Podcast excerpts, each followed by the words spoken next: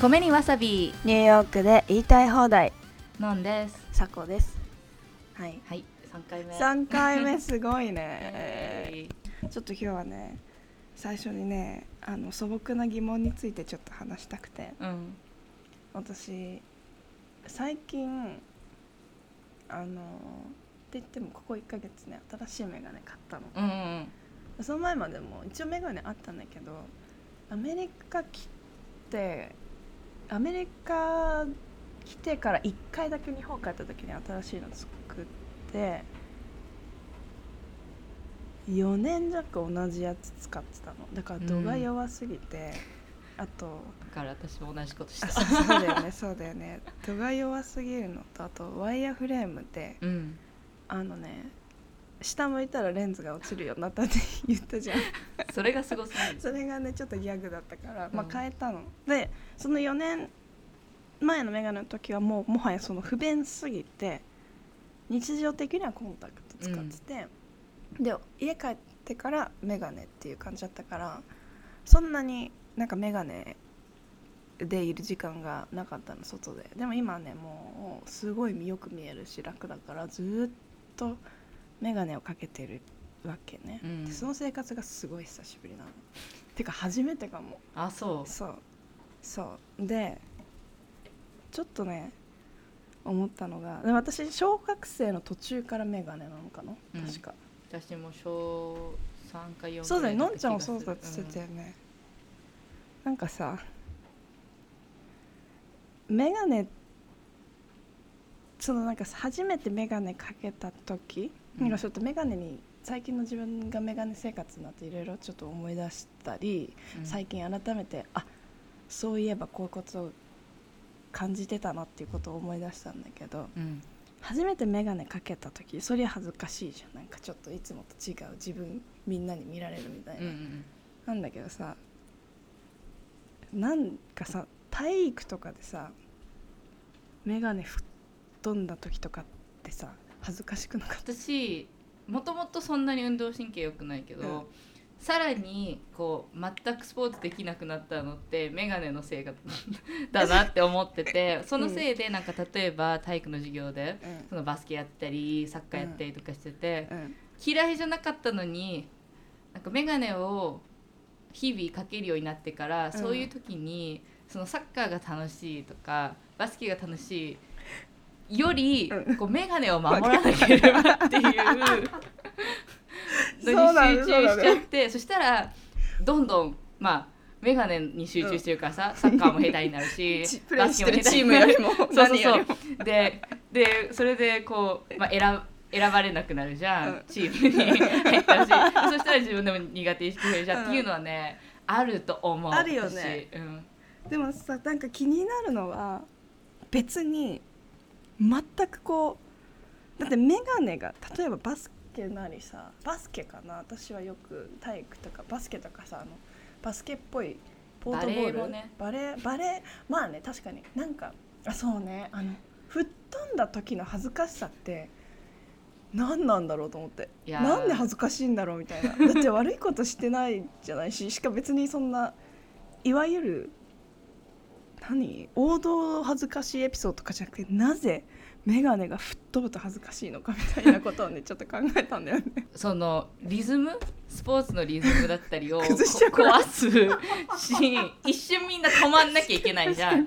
眼鏡がこう床にあるっていう事実のまま みんな続けられないスポーツ確そしたらこう一瞬全然それプラス眼鏡をかけ自分がかけてないっていうことで無防備になるし一瞬時を止めてしまったみんな止まってるもんねそうそうそう。え？だってなんか私が一番吹っ飛んでたのがえ眼鏡が？眼鏡が吹っ飛んでたのがあの小学校中学校の時結構ダンス好きで。うんうんうん。週34ぐらいでダンスうんやってたんだけどそれも続かなくなった理由の一つって絶対 こうレベルダンスのレベル上がっていくとうんもっと激しくなる。うん。でもっとその全身で表現しなきゃいけないっていうねうんうん。シーンになっていってもうそういう時にもう絶対吹っ飛ぶけ。そうだよね。しかも結構ガタガタ言うよね。そうそうそう。吹っ飛ばないにしてもね。であの本当に回る時とかあのダンスで目が回らないように頭をウィッてね。体より先にこう回さなきゃいけないそうなのんだ。そしたらもうそのあの勢いはね眼鏡が吹っ飛ぶのに最適な勢いだったから、ね。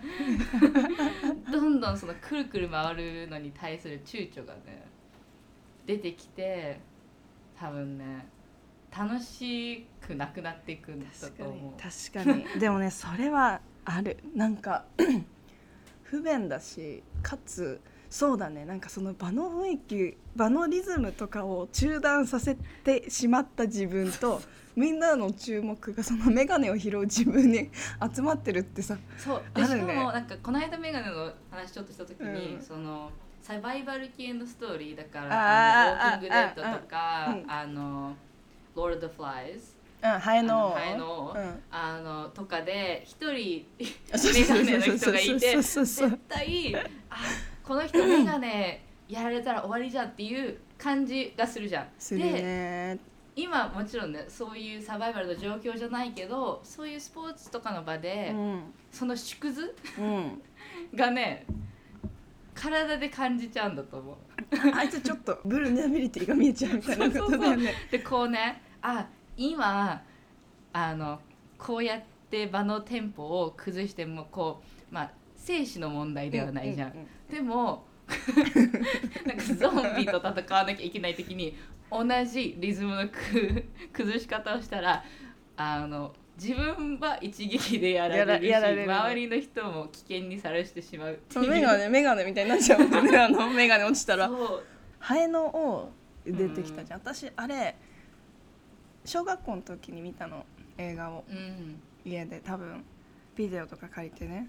でストーリー全く覚えてないんだけどこのメガネ生活を再開した時にふとハエの王のことを思い出してストーリー全く覚えてないのにそういや一人メガネのやついていてその当時の自分があこの男の子メガネ壊れたら終わりだなってすごい心配になったことをねの思い出したあのクライマックスの一部メでガネ壊れてなかった？ね。多分ね壊されるそうだよね。ちょっとあの強いやつにさ、うんうんそうだから弱点なの。そう弱点弱点。メガネってそのシンボルなわけじゃんその強いやつが俺に服従しろっていうそうだよね。感じでメガネをさぐちゃぐちゃにするから。弱点丸出しみたいなことだよねメガネってそうね。そう。でもそういう感じでうん「スラムダンクとか「クロバス」とかでメガネのキャラクターのメガネの吹っ飛ぶシーンがあまりないっていうそうことにリアリテそう。ィメガネ君はさあのスラダンのメガネ君は喧嘩で初めて吹っ飛ぶけど試合中吹っ飛ばないよ吹っね。そう。だからねそういうのにもすごい目がいっちゃうね。そう。あだからさその私バスケ部だったんだけどね。私はコンタクトにしたの。うん。そのバスケをやるにあたって。なんでかっていうとねあのなんかでもさメガネを固定する用のゴムバンドみたいなのあったしうん。髪にぐるっとするやつ、あれはすごいしたくなかった。なぜならなんかねメガネを固定していますっていうようなものだしそこにちょっと恥ずかしい気持ちがあったのとね、あとそうこの髪が盛り上がるわけそのあのバンドで止めると。あれもなんかすごく恥ずかしい気持ちになってできなかったんだよね。私ねあの水泳やってた時にどつきのゴーグルあああるよねあるよね。かけてお父さんそれだったわ。でもゴーグルってまあ締め付けるからずっとつけてたくないじゃん。だから水から上がってきてたら一応さこう上に上げたいのに、急にそれで 見えなくなる。あの私のお父さんその土入りのゴーグルで子供の頃さお父さんとプール行くじゃない。でお父さん真っ黒の土入りのゴーグルしててあの普通他の親とかさあのプールサイド行くとさゴーグル外すわけ。でも自分のお父さんがプールサイドとか でも絶対外さなくてあの売店でさアイス買ったりする時も外さなくて。すごいね子供ながらにね恥ずかしかったの。同時にさもう一個さ眼鏡かけてて恥ずかしいなぜか恥ずかしいと思ってしまうことの一つとしてさ曇るっていうのがあるじゃん、あーうん特に今ね。今寒くなってきたら。外気温と室内の。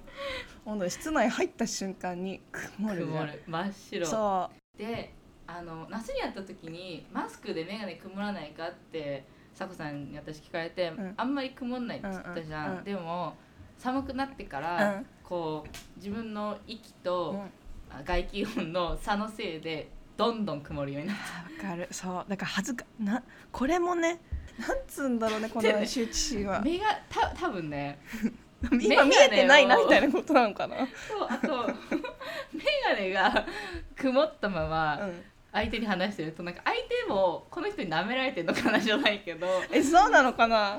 だってあのもちろんねこう舐められてるのかなってえ思う？思って思ったことなくない？なくても、うん。こうちょっと、うん。あの閉まらない。あまあまあまあ、ね、あちょっとちょっとちょっと不思議なあれがあるよねあの気まずさ。そうそう。だってどんなにさ真剣に話聞こうと思っても眼鏡曇ってたらねそれだけでこうテンションが変わっちゃうじゃん。変わる変わる。わかる。そう。だからさ私の高校時代の友達コンビニでバイトを始めて、うん。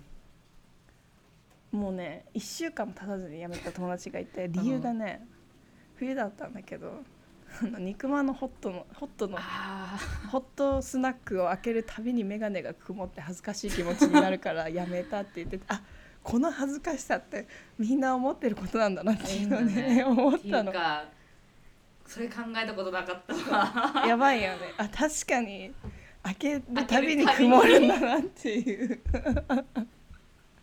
それでまたねその曇った目でそう急いでさ接客しなきゃいけないじゃん。まあそうそう。380そう円でも相手の人もねこうこの人今 そうそうそう。あこの人今眼鏡曇っちゃってるなっていうそうそうさそう、ね。そうだね。その眼鏡が曇ってるんだなっていう情報がこう全てに幕を覆っちゃうんじゃない？うん、そうああそこに全部意識持ってかれちゃうみたいなことかな。そうなんだよね。でもね唯一今ちょっと喋りながら唯一かっこよくもなれるなっていうのが雨粒ついた眼鏡なんか雨の中歩いてきてちょっと眼鏡にあの水滴乗ってるのとかはなんかちょっとなんか神秘的であこの人、まあ、人によるか。人によるのか。それはね人によるかもしれない。ちょっとそれはなんかさあのあのさまだ聞いてくれてる人少ないかもしれないけどさ、うん。ちょっと募集してみたいトピックだよね。どういう眼鏡の時は、かっこいい。かっこよく素敵なのかみたいな。そう。あそれでなんか思ったのがあのジムとかうん。エクササイズクラスとかで汗うん。をかいてるから眼鏡がどんどん曇ってくるとそれもなんていうの優雅じゃないっていうか。ゆえどういうこと？優雅？優雅じゃない。なんかかっこいいってこと？違う違う違う違う。逆でしょ？ゆ逆逆。その他の人は同じぐらい汗かいてるけど自分の汗のせいで目が曇ると人一倍必死に見える。わるかる。わかる。すっごい必死に見えるよね。これはもう確かにね。そうだよね。せっかく汗かいてすっきりとかじゃん。そう。他の人急には辛そうになっちゃうね そう汗かいてキラキラって感じでこう私たち健康的ですって感じなのに 一人だけその汗のせいで眼鏡曇ってると急にこの辛い人辛いんだなってすっごい辛そうだなみたいな。爽やかさのかけらもなくなるよね。そう爽やかさがねもうマイナスになるってねいう、ね。でもさそうそうだね。なんかさこの間ちょっとメガネのさ話しててさ最近クリアクリアフレーム？うんかけるじゃんみたいな。でさやっぱさあのサバイバルゲームのサバイバルゲームじゃないサバイバルの状況を考えたらクリアフレーム一番ダメじゃない？そう超危険で私あのずっとうん。もう10年ぐらい黒縁の眼鏡を通して。て、そうだよね。前黒縁だったもんね。そう。それで、まあ、それに飽きたから今年の頭に初めてクリアフレームにしたら、うんうんうんそう眼鏡は外したら眼鏡が見つからないっていう。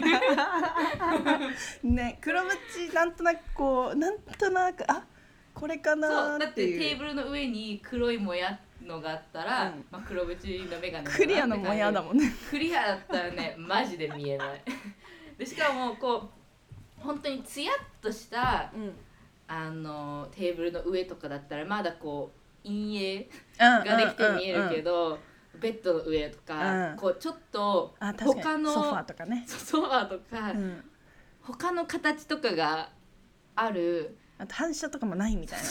反射影ができないところとかだったよね。ほんと見つからなくていつも寝る前とかに顔洗った時に眼鏡あの外し外しやん。で普通はそれ分かってるから、うん。一箇所にここに置くって決めてんだけど、うんうんたまにね使えたりとかしたら、どっかで不意に外しちゃうよね。そうそのままね寝る準備とかしてたらマジで見つかんなくなって。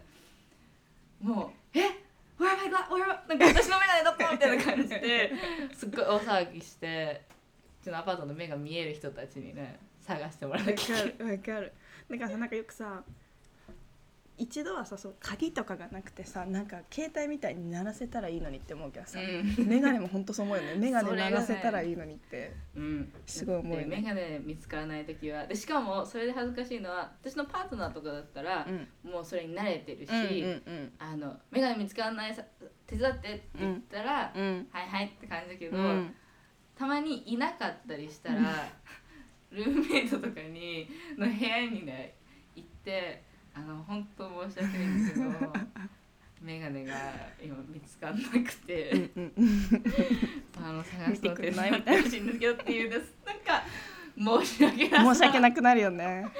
っていうのもねなんだろう。やっぱり生物レベルでのうん。自分の弱さを思あい知そうかもってしまそううかっていうのもそはねうかもな。あのひ他の人がいないと生きていけない。そうだよね。そのできなさみたいなとかをうん晒してしまう無防備さに恥ずかしさを感じてるってあるかも。だってさそのルームメイトはあの私がわざわざ部屋まで行って助けてもらわなきゃいけないっていうことはそのルームメイトまで外出してたら私 マジ終わりってどうすんの？コンタクト持ってないんだっけ？えっと持ってる持ってる。最悪ね。そうそうそう最悪コンタクト最悪の手段が。ちょっとさだいぶメガネの話してるんだけど最後にねちょっと気になることとして、もしまあなんかそのサバイバーシチュエーションウォーキングデッドとかでもなんかゾンビがいるやつでもいいんだけどさメガネかコンタクトってなったらどっちにする？コンタクトはじゃあ2 2ウィークのやつが30セットぐらい。でもメガネ1でもサバイバルだったらね。えどうする？メガネ。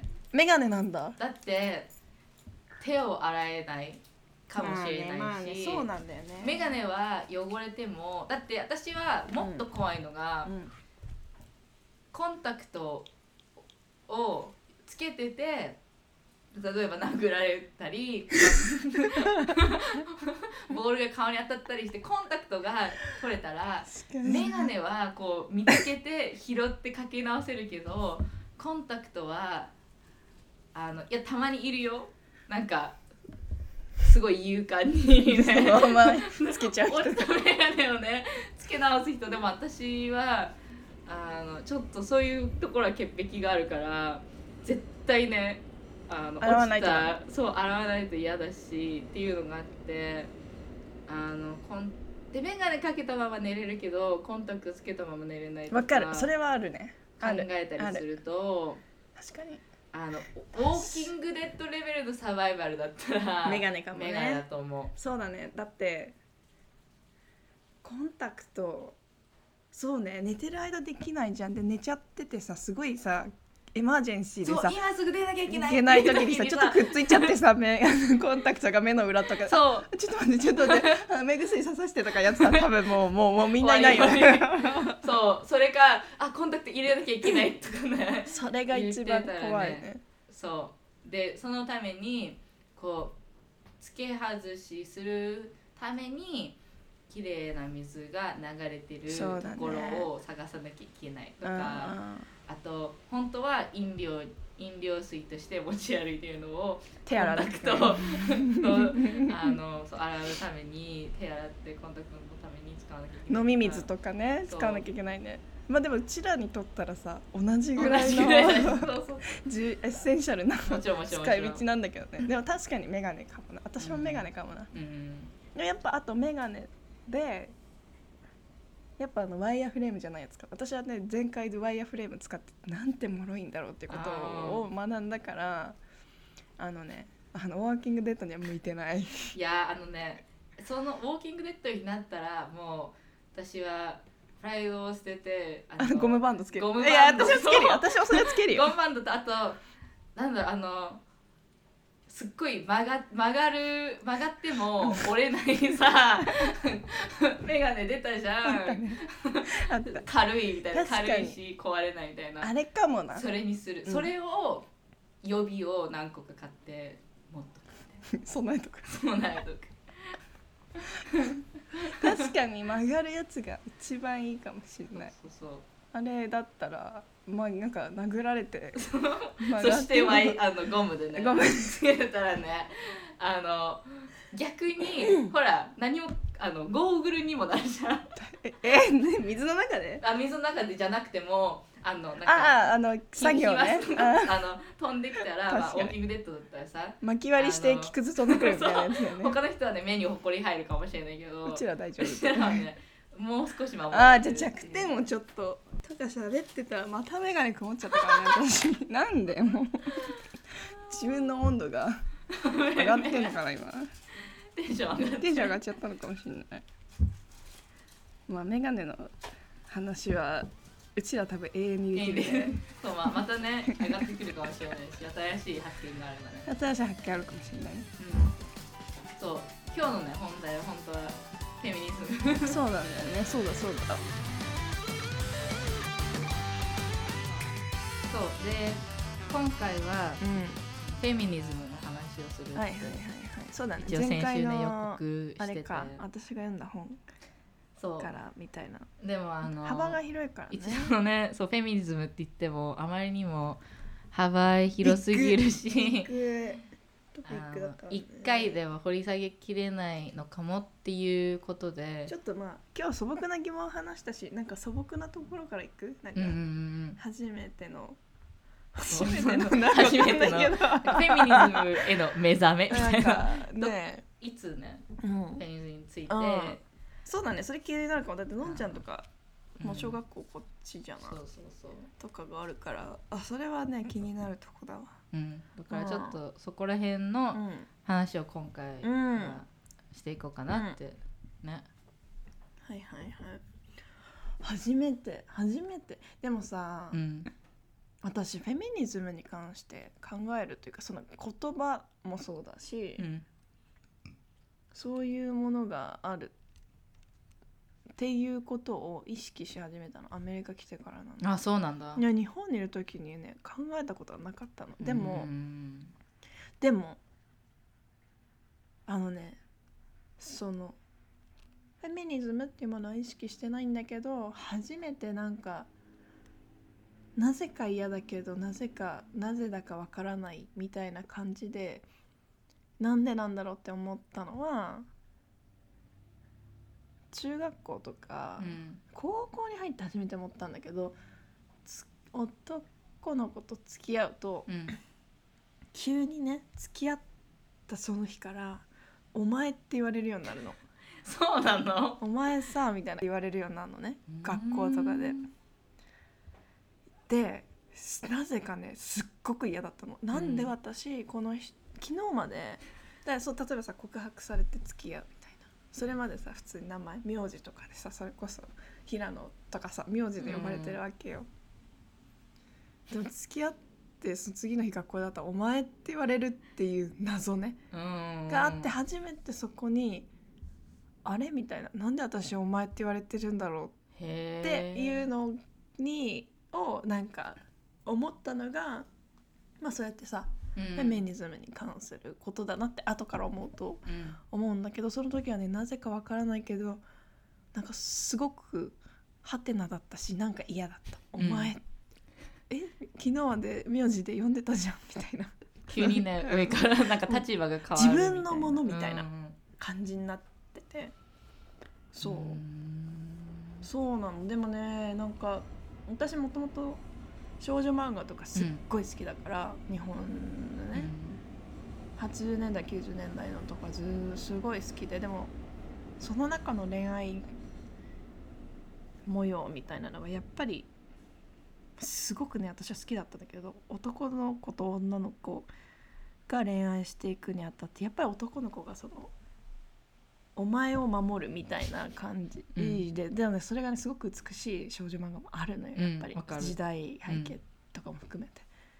で憧れていたから中学生の時はね何とも思わなかったの、お前と呼ばれることに関して。でも高校に入って急にね嫌だなって思った。うん。お前みたいな。そいやでもわ少女漫画がさ、うんあのそういう関係性をこう、女子の中にうん。普通だと植え付けるっていうのはね、すごいわかる。そうしかも植え付けられてる意識はないそうない。だって普通に楽しんで読んでるし、うん。でそれが憧れるべきであるものだっていうようにもこうまあ教えられるわけじゃん。そうだね。でだからねそうなんか若い自分が小中とかにすごい好きだったうん。少女漫画とかを今振り返るとさあれなんかちな絶対最悪だよなちなみたいな。のをね。ちなみに。考える。えちょっと待ってよ。すえっとね「ご近所物語」めっちゃ好きだったでしょ？ああのであとは。ーちとむとみかこか。ちょっととみかこ。うん。あと何よ？ラブコンは好きあだった。あああのちっちゃいそ男の子と大うきい女の子が、うん、でもそれはなんか他の漫画よりちょっと違うよね。そう女子の方がうん大きいっていうね、うんそう。あれはよかった。私はね好きだったラブコン。で私日本人の女子に比べてデカめ？うん。ええそだうなんだっけ？からまあそうかもね。でしかも小4ぐらいでこの体格してたからその時にはマジで成長が早かたったそう。これね 本当に、私あの小学校の時のなんかクラスの写真とか見たら本当笑うよ。一人だけ男の子とか女の子よりもこうなんかのっそりとねどし集合写真とかね。そう。だから、うん。それがねあの多分ラブコンにはまる一つの理由だったんだと思う。なるほどね。ちょっと自分のあれともうん。うん抱えなんかシチュエーションにも似てるしみたいな、うんうん。でもなんか、だからラブコンはまだマシだったけど、うん、私が高校生ぐらいの時に「隣の怪物くん」聞いたことある。うん、流行ってて読んでたんだけど今考えるとさなんかすっごい自分勝手な男子にああそうだそそうをなんか女の子が学校来なよっていうやつだっけ？学校嫌いよっていう感じでこう構成されていくうんみたいな感じでその役割を女子が果たさなきゃいけないっうんていうストーリーが出来上がってる時点でうん。おかしいよなっていうのをね今振り返って考えたりするね。そうね。そうなんだよな。なんかさ8090年代。なんか私が最近最近じゃない。ごめん。すごい嘘ついた。すごい前に 読んでるあの本であのー前も多分言ったあの田辺 田辺聖子じゃない。向田邦子、うんうんうん、あの昔のドラマ脚本家がいろんな人と対談をしていくって話の中で、えっとね、水上勉っていうん作家とこう対談する中で言ってたのが80年代から90年代、まあ、戦後の後ちょっとせ高度のせ経済成長がとした後ってうん。東京に、まあ、上京するだから東京がこう植民地時代であるみたいなのがあって、やっぱ地方からいろんな人が入ってくるみたいなでその少女漫画がやっぱ地方を舞台にしたやつって好きな男の子が東京に行っちゃう。でも、うん。自分は待つみたいななんかねあそこら辺でもそれって単純になんかいやなんか女が待つっておかしいっしょとかじゃなくてやっぱ時代で見るとすごくやっぱ一種美しいのよやっぱ、ーうんうんうん。待っててみたいな。だからそういうなんか良きものもじこれって時代ゆえの作品なんだなっていう良きものもあればなんかもうなんだろうね。例えばだけど昔は何にも気にしない。だから良きものもあるっていうことがまあ言い言いたかったんだけど、うん。なんか今思うとなんかありえないありえないんだろうなっていうのがその男の子が無理やりキスするシーンとかが結構あるじゃん、そうそうそう。あったよね。ああ。れとかさでもさ憧れるじゃんなんか、うん。でも今だったら嫌だ。本当に嫌って思うよね。これダメだろみたいなね。そう。今ならわかる。でも小学生の時ね気づかなかった。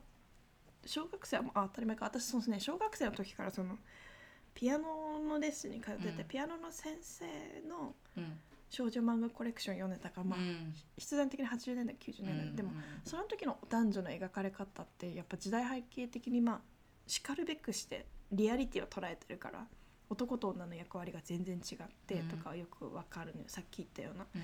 でも90年代越してどんどん行ってもその役割が全く変わらないとこもあるじゃん。うん。なぜか女の子待ちみたいな。まあ変わってはきてるとは思うけどね。でもうちらがこう小中高小中高つか中高とかでリアルタイムで見てた少女漫画って基本的に男の子ちょっとオラってたよね。うん、でまだその女の子がこう恋焦がれるみたいな、うんうんうん。でその決断権決定権うん。うんうんを持ってるのは男の子の方うんみたいな感じ。が、うん、うんうん強い。あとねもう一つ最近なんか昔の漫画をうん考え直して思ったのが、うん。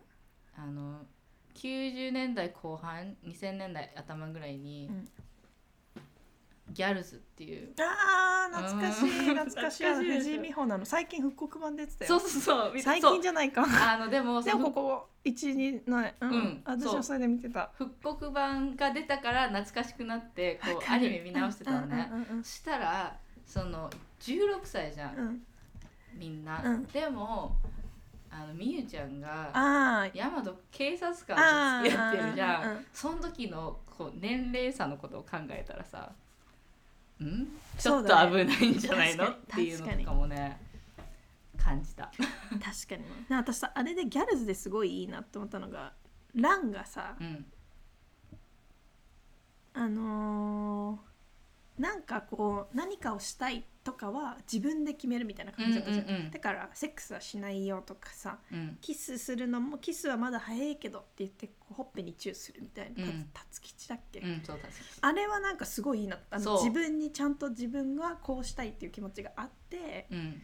するみたいなそのさ全然対照的だったのアヤとかがいたけどランはさその 自分はこういう人間だしこういうことがしたくてだから恋愛関係においてもこうしたいがすごいあったもんね。そう。れ新鮮だったんだよね、うん、だからその当時すっごいねあのありがたい存存在の漫画だったわ、ねね、でしかもその女子の友情の描かれ方とかもすごい良くてなんか全然なんていうのいつも男子のアニメとか漫画とか見ててで女子の少女漫画とか読んで、あの腑に落ちないのが、うんその男子の友情の熱さの描かれ方とかがすっごい羨ましくて。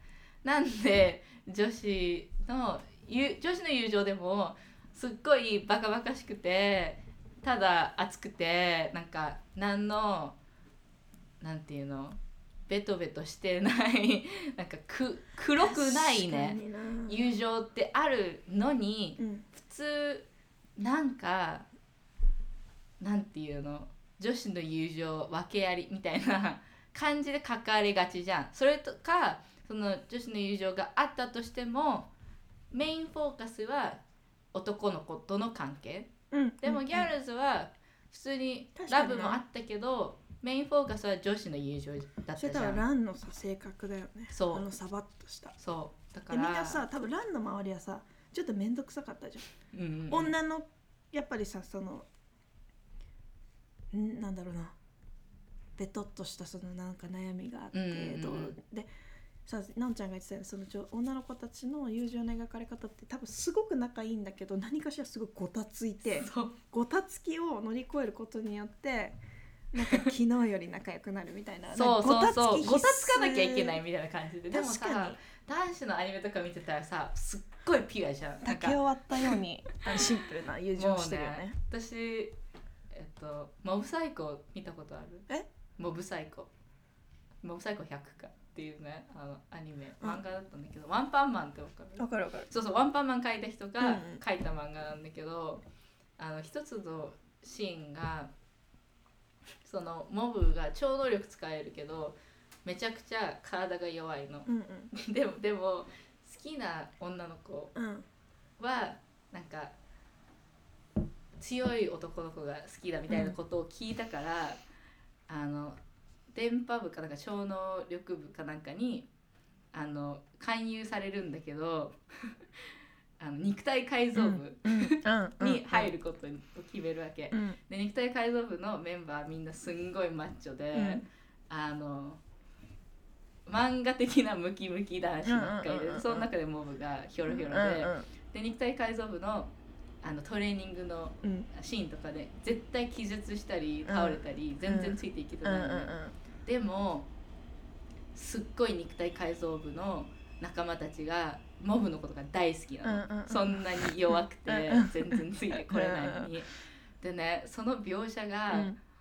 もうな絶対女子の漫画にはそういう描写がありえないっていうな。確かに。のがなんか寂しくなって。それ聞いてちょっとねあの弱虫ペダル思い出した。知ってる？うん。自転車。いやあのさ小野田坂道だっけ？うん。最近読んでないけどもうさやっぱできないけどすごい努力家でできるみたいな,、なんかそういうさそのちょっと何？輪を乱しかつ輪に入れない独特のペースを持ってる人を愛せるって男の友情で結構あるよね。なんかそうそう。なん異か物を愛せるみたいな感じ。でだけだけど好きそしてだから好きみたいうんうんなそうだから好きが。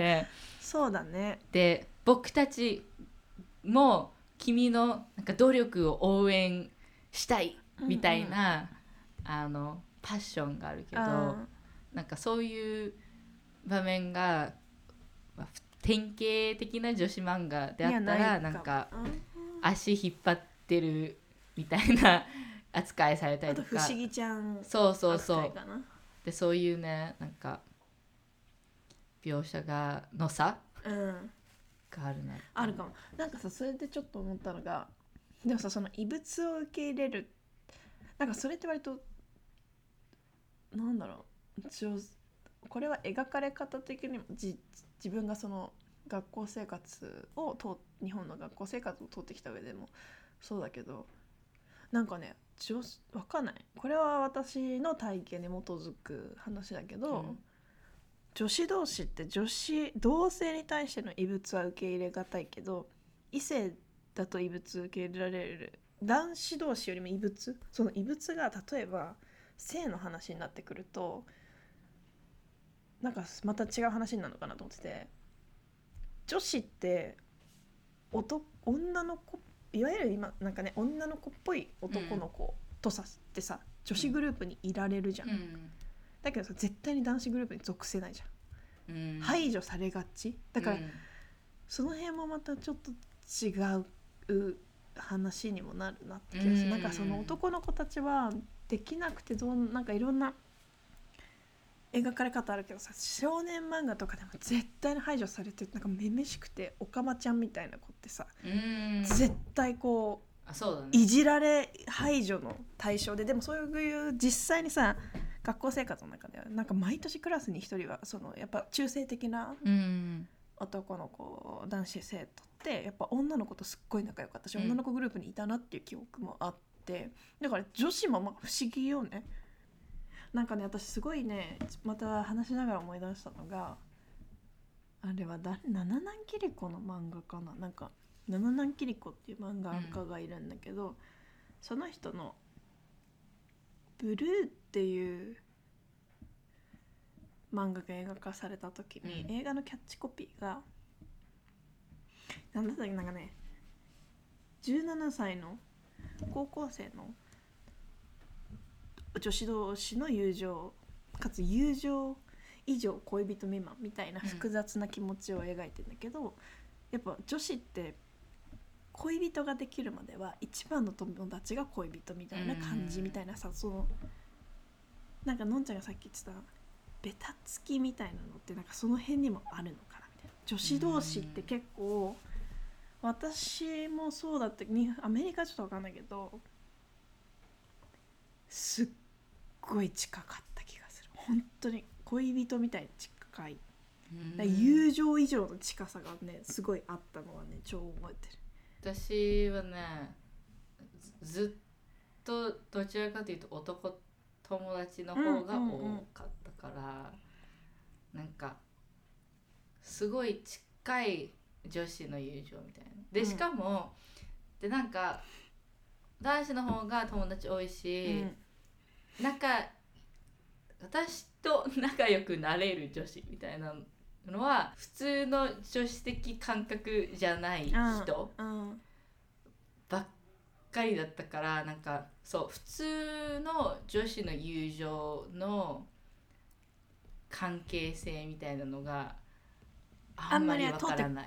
そう通ってきたことがねないのごい近いだから男同士で多分ないのって女の子って多分な5人すごい仲良しグループがいても一番仲良しがいるわけうん。お互いに一番じゃないと嫌だみたいなのとかもあったしなんかすごい嫉だから本当にね恋人未満の友情があるね。嫉妬をするとかその、うん。なんか昨日まで自分が一番仲良かったのに何かしらのなんかこう例えば委員会が一緒になったっていうだけですごい別のこと仲良くなってあれ？みたいわあこれね今この話の流れで思い出したんだけど、高校生の時に仲良かった子が、な。うん。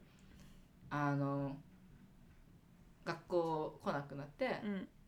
で、まあ、最終的に転校してでもあの普通によく遊びに来てはいて私が行ってた学校にまだ。うん。でも私は普通にさ人生生きてるからうん。他にも友達できて、うんうんうんうんでそれですっごいある日突然ブチギレられてえ私はね、その子あなたのことこんなに思ってるのにって言われて全部の SNS でブロックされて。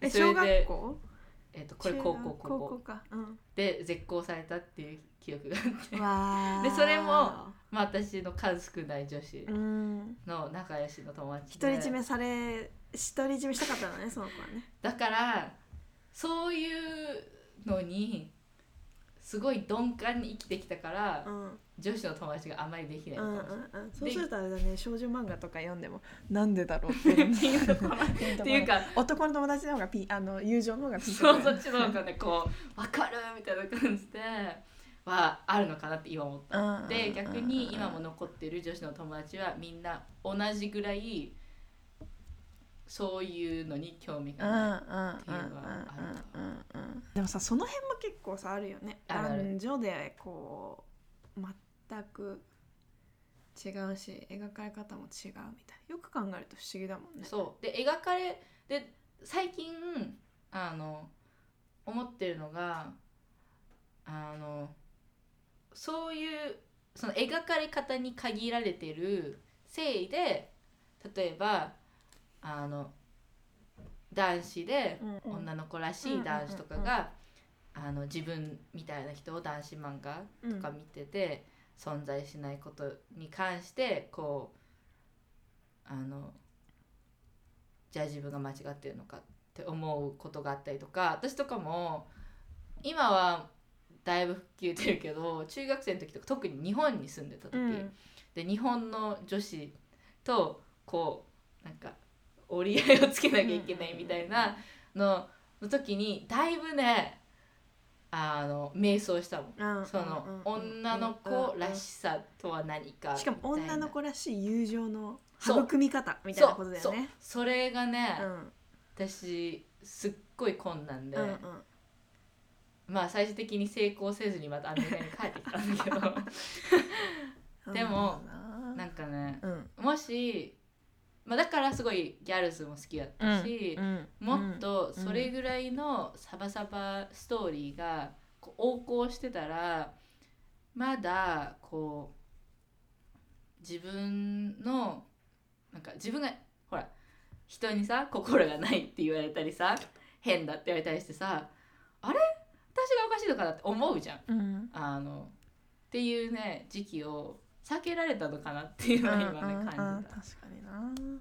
それでさなんかうちらさ2人とももともと多分すごい仲良くなるきっかけこじこじとかさうんさくらももこのさちびまる子ちゃんとか。あちびまる子こじこじの話してたのか。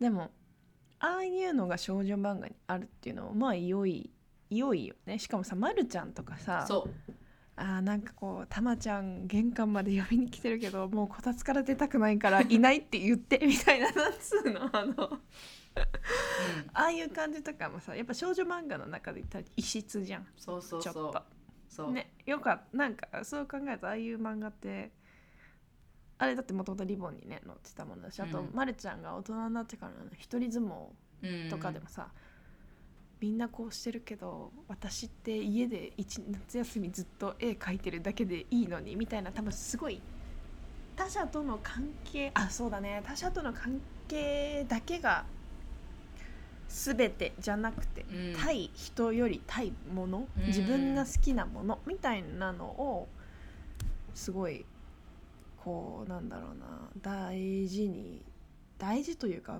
第一何？ファーストプライオリティに思うみたいなのってやっぱあんまりないもんね、うん。なんか少女漫画とかってやっぱ友情か恋か。そう。友情イエーイでもまるちゃんはね恋イエーイ追いかけだからさ。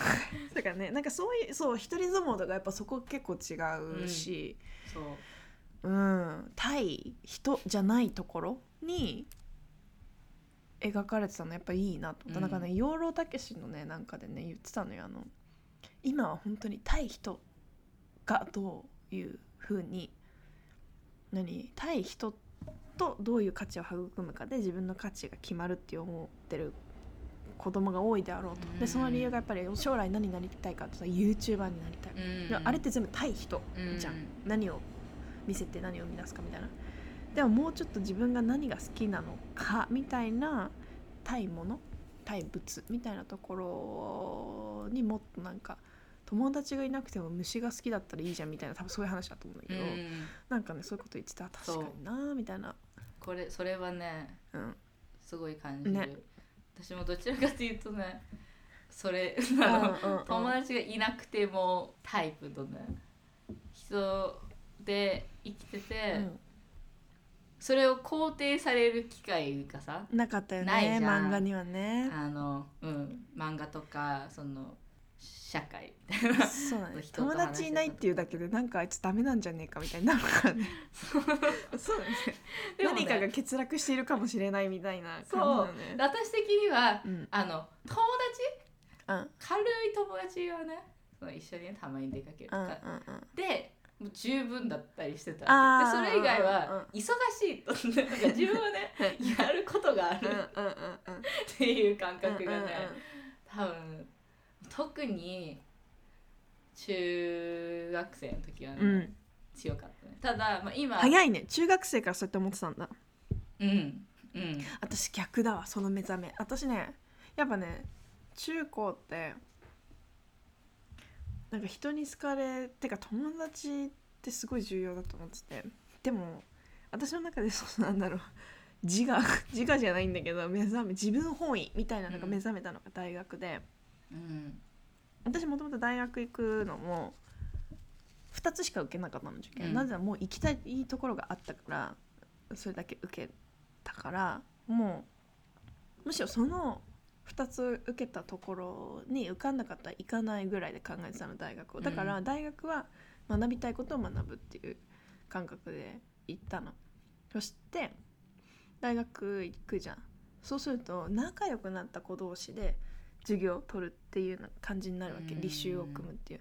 でそこで初めて私はいやっていうか取りたい授業を取った上でそこに仲いい誰か？だから結局さ取りたい授業を取るってことは興味興味のが向いてる場所とかさ、何かがこう共通点があるからそこで友達ができればよくないってなってその仲良くなった人と授業を一緒に取るっていうのがすごいハテナになっちゃって、うん。中高とかって人間関係で生きてきたから私は割と。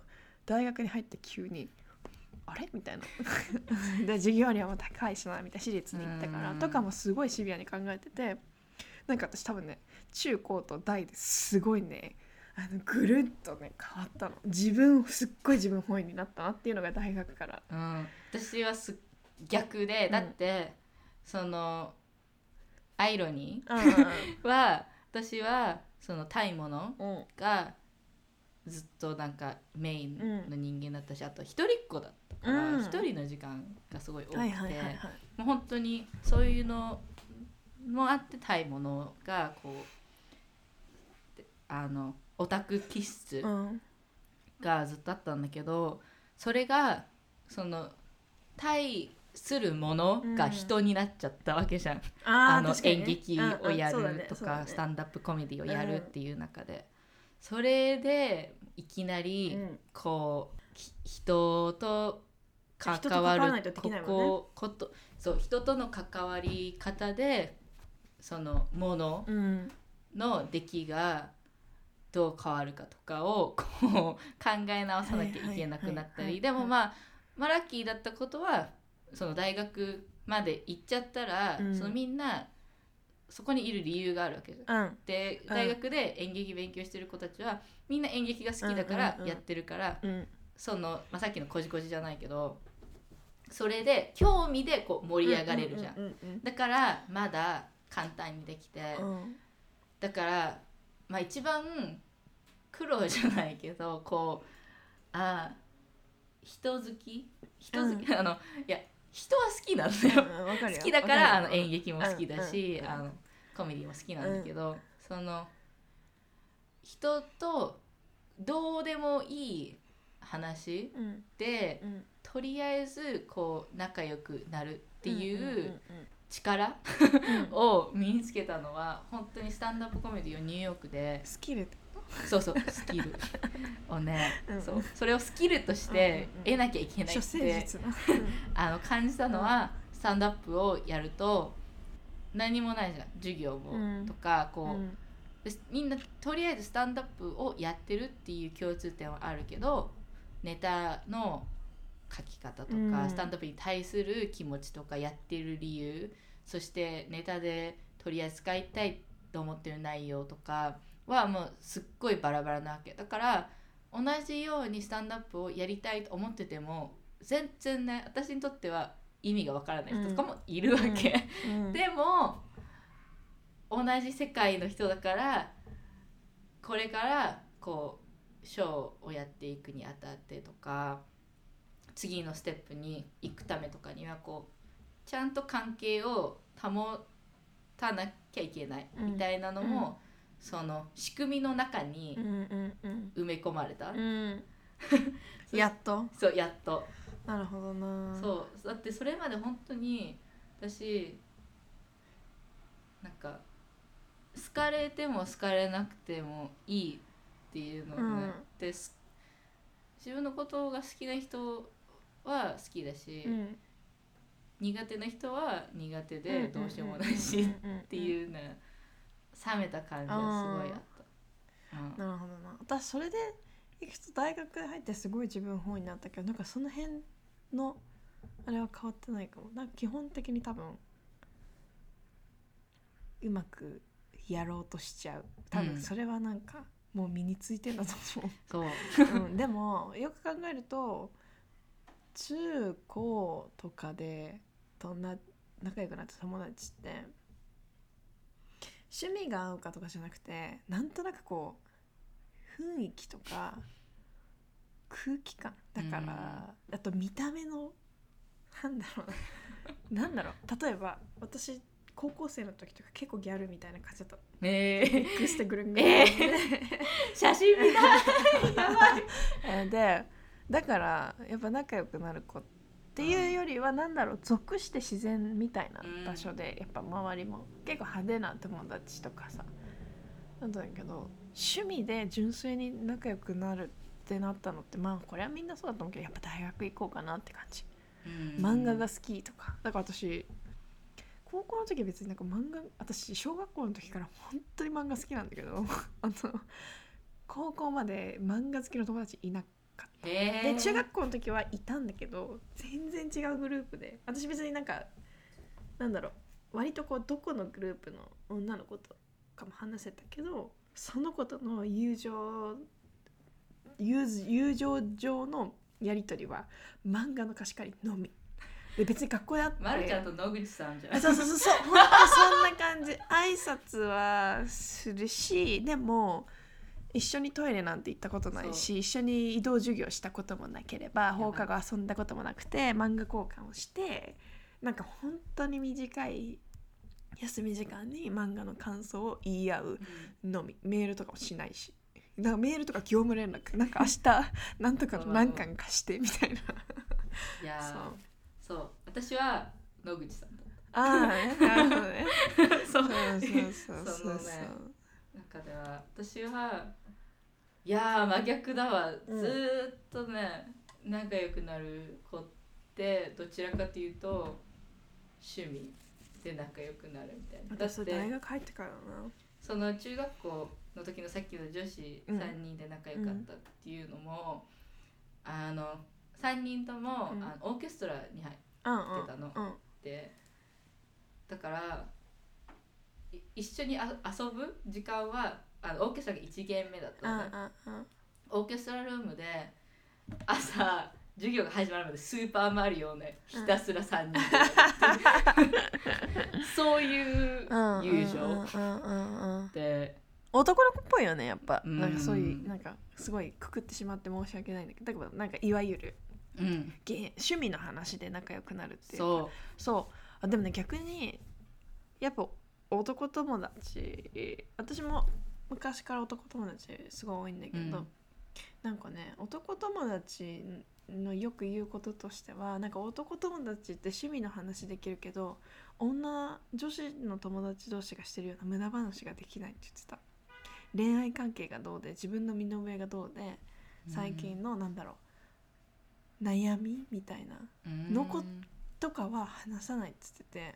だからそうするとあなんか私がたまに日本帰ったりする時とかに「あ飲もうよ」ってさ昔の友達昔の友達っていうか高校時代からの友達とか言われて聞くとやっぱ話しやすい女友達に相談するんだなって結構思った。男友達たちは結構うん。なんか女の子の友達ってなんか割と悩みの共有みたいなのですごいくっつく。ーうんなんだ親しみを感じられるからさ、その辺とかも全然違うんだろうなっていう、うん。男の子は男の子でなんか違ったそのなんだろうな自分がこんなに何かにすっごい悩んでるみたいなのはなんか全然話さないっつってたから。うん。わかわかるっていうか、私はそう男の子の悩み相談はすごい受けてうんうんうん。だから、だからそれは男同士はしないんだよね。しないんだなってね、うんうん。今感じた、うんだから、まあ、そういうちょうどいいだで、うん私はお母さんと仲良かったから、そうだよね。そうそれがね、またあってそうお母さんと友達みたいな感じだったから、うんうんうんうん。そういう多分、まあ、高校からはあの親離れて住んでるからその時にまあ女の子の友達は何人か出たけどでもそれでもねなんか女の子の友達よりゲイの男の子とかの方が私はこうしっくりきて。えそれ昔かなうんうんえで昔ってさそのゲイの男の子とかってやっぱどんな感じなの？アメリカのクラスアメリカはね私が高校生ぐらいの時にはもうあの特に、うん。あのカリフォルニアとかだったからう、ん。もうアウトの人いっぱいいた。そうなの？うんうん中学中学。小学生はまだいなかったけど中学生で会うもうカムアウトしてるってこと？カムアウトしてる子いたし中学,、ま、中学の時はシアトルだったし。であとその時にまだカミングアウトしてなかったけど一番仲良かった男の子とかもう今はカミングアウトしてるえしあのさ中学校の時点でカミングアウトしてるってどういう感じなの？みんなにみんな知ってる状態ってこと？もうすっごいカミングアウトしてる子はみんな知ってたりするけどあ普通にもう自分がこうだからみたいなうんのも、そうやって生きてる子もはいはいはいはい。でであとはその友達だけ知ってるけどみんな薄々気づいてるみたいな子もいる、うんうんうんうん。いたいた。私さいつだあれは？1415ぐらいの時に今ゲイになった男の子と付き合ったことがあったの、うん。でその男の子の言い分としては女子と付き合える気はしないんだけど私とだったら私のことはすごい人としてすごい好きだから付き合ってみたいって言われたの。で付き合ってみたら無理だったの。うん。ででも日本ってさそのさじゃあ私がさその1415とかさすごい前じゃない？14年前とかじゃない、もうはあ今半世紀前とか言いそうになっちゃった。半世紀前全然まだ半世紀来てないんだけどその あのさだからその頃その子たちが自分の性的指向に関してさゲイだっていうことをさ自覚できることってさないじゃん。だからその子は自分の性的指向はよく分かってなかったんだけど付き合ってみだからさそのさカムアウトするしないとかっていう感じすらいかない？ただ疑問に思ってるみたいうんうんな、なんか女の子と付き合える気がしないんだけどうん。みたいな。でもなんでなんなんでなんだろうとか多分薄々自分は男の子が好きっていうのも気づいてるはずだしなんかその子と今話すと昔からそのなんかドキドキしたり触ってみたいっていうのが同性だったっていうのは今でこそ振り返れば言えるけどさその時とかさそう思うの思っちゃうのってなんでだろうみたいな。そんなさ今みたいにさ LGBTQ の考えなんて。今でも私の同世代だったとしても LGBTQ にすぐピンとくる人ってどれくらいいるのかっていうのはまだ少数だしさ。うん。ってなったらさそんなさ義務教育の間とかさ別にゲイだとかって分かんないじゃない。だからなんか今ちょっとそのカムアウトしてるっていうことを聞いて結構びっくり。うん。だっだいぶびっくり。て多分高校私の行った高校にはもうあったし、うん。で多分中学行って行ってた中学校にもあったけどそのゲイうん。の人うのん。クラブみたいうんうんうんなうん。はあったあった。それクラブってあれ？あの生徒たちの？そうそうそう。そうなの？そマジ？それど,、うんうん。どどういう感じなん？なんか入ってなんかう、まあ、ゲイ的話すみたいな。LGBTQ のせあの生徒たちが一応ねうん、まあ一人じゃないっていうことを話し合アえたり。ライがコミュニティとして学校にあるそれさすごいね、うんやっぱ全然違うね。うん、まあもちろん さっき言ったように私が育ったのが中あの小中高いたのがシアトルとうん。サンフランシスコだから、うん。サンフランシスコそうださもうあのもうミルクハーベンのさ。そう、ね。あのだいぶうん。先駆けそうだね。からそういうのもあったと思うし。で普通にあのゲイで髪型してた先生とかもいたし。やっぱそうだよな。なんかミルクハーベイのこととかも含めてそういう大人がいたとかさ。そのじゃあ例えば別に、まあ、実在だし実在してる人でもそうだし映画とかでもそうだしさ。そういう大人がを自分が何かしらで認識してるのと多分日本ってさそんな私の記憶でそんなゲ今だとあるけれどもそのゲイ同士の男性がゲイだと言って出てる映画でさそんなあのああれ？ミルクハーベイの役やったら誰だっけな？ショーン・ペンか、うん。ああいうような映画とかさ別にない。覚え記憶にないわけよ。うん。だから全然違うね、そうだってそう普通に学校のイベントうん。とかにその先生がうん。旦那さんうんが彼氏かとうん。来てたりとか、うん。すごい普通だった。だいやーなんか私が育ったのが田舎だったのからなのか分かんないけどなかったし。いやでも日本はまだもちろんサンフランシスコに比べたら。今で今でもまだだよね。やっぱそ それは思う。うん、ね。私はそうラッキーなことにすっごいオープンな世界だったから学校にそれがあるってすごいね。だから私割とそのなぜか昔から結構すごい割とフラットだったの、うん感覚が。でも多分それって親の影響とかもあって結構親が不思議な感じでフラットだったからあれなんだけどだからうちも。ねだから親ってでかいよね。すごいうんフラットで、なんかうん。まああのー友達の中にその男の子が好きっていうことを私明言はしないけどなんかこう自分は普通の男の子とは違うのかもしれないっていうことを悩んでる子がいて、ん。その子が学校内でそういうことを話せるのは保健の先生だけって言ってた。だから全然そんなコミュニティみたいなクラブもなければだから本当にその保健の先生にしか言えないって言ってた。全然違うね。ねうん。全然違うね、そうじゃあみんな。ね。だからそれを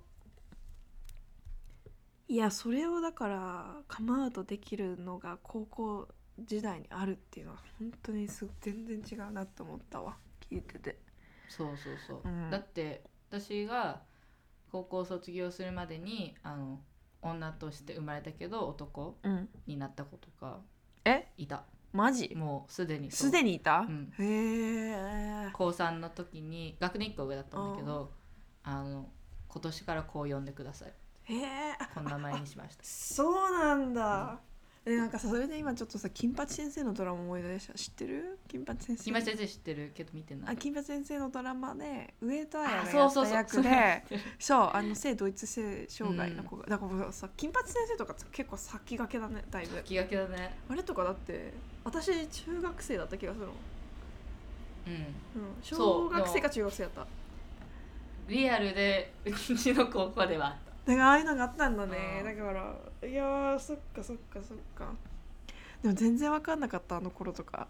どういうことなの？でもこっちでさ実際にやっとちゃんと分かるのってまあゲイの友達は日本からでもいたけどトランスジェンダーの子の友達とかってこっちです。アメリカ来て初めてできたけどやっぱ友達、自分が直接話を聞くっていう間柄でしそういう存在がいるってなると理解は全然違うよね、ま、なんか周りに。うん。だから私全然分かんなかったんだけど。そうだね。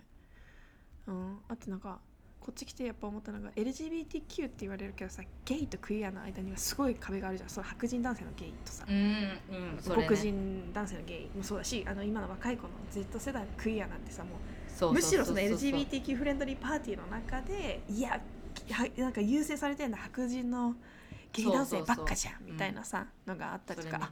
私 LGBTQ ってもうみんななんかこうそれだけでこうなんかなんつうのみんなこう一つの洗いにいる文字通りいるんだと思ったけど全然違うわけじゃん、うん。全然違う全然違うじゃん。全むしろさ若手のクイアはさ今の LGBT フレンドリーパーティーに対して全然ハッピーじゃないじゃん、うんそうとか。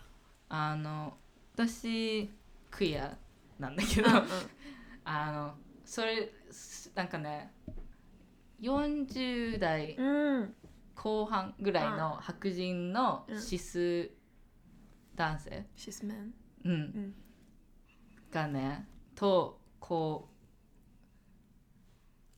対立してるのがこうねわざわざでもないしななんでっていう理由でもないけどある。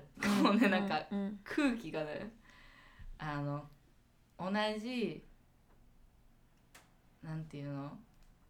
それもまた例えば40代後半のブラックだったりブラウンのゲイの人とかとはすごい合うんだけど、よく、うんうん。あのでもその白人のシスのゲイの男性とかがなんていうの？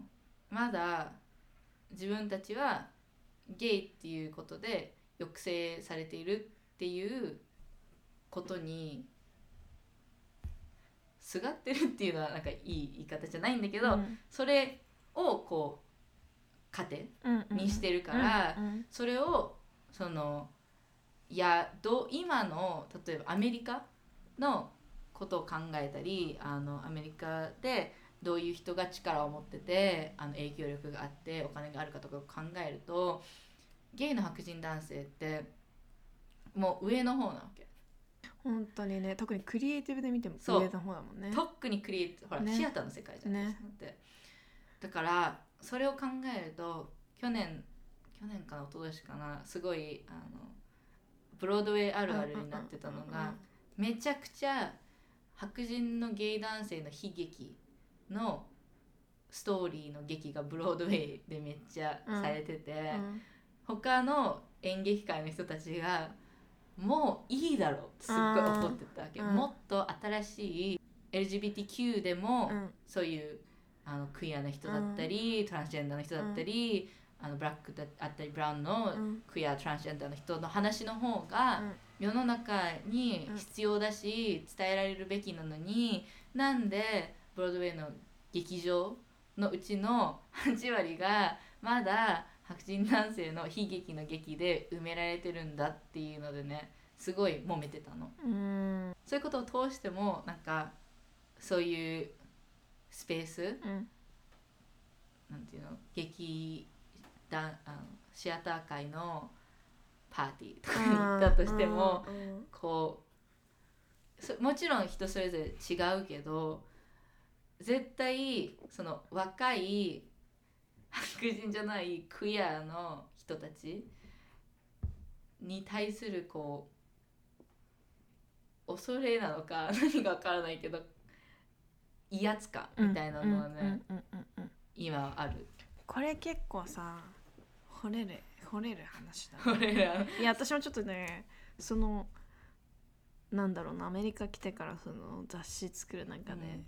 取材してきた、その黒人のゲイの人たちから聞いてたことでああそういうかその自分が、まね、全く知らなかったようなことを知っていくことになった話とかさこの話ちょっと次回掘る。次回掘り下げないとでこれじゃあ次回掘ろうか。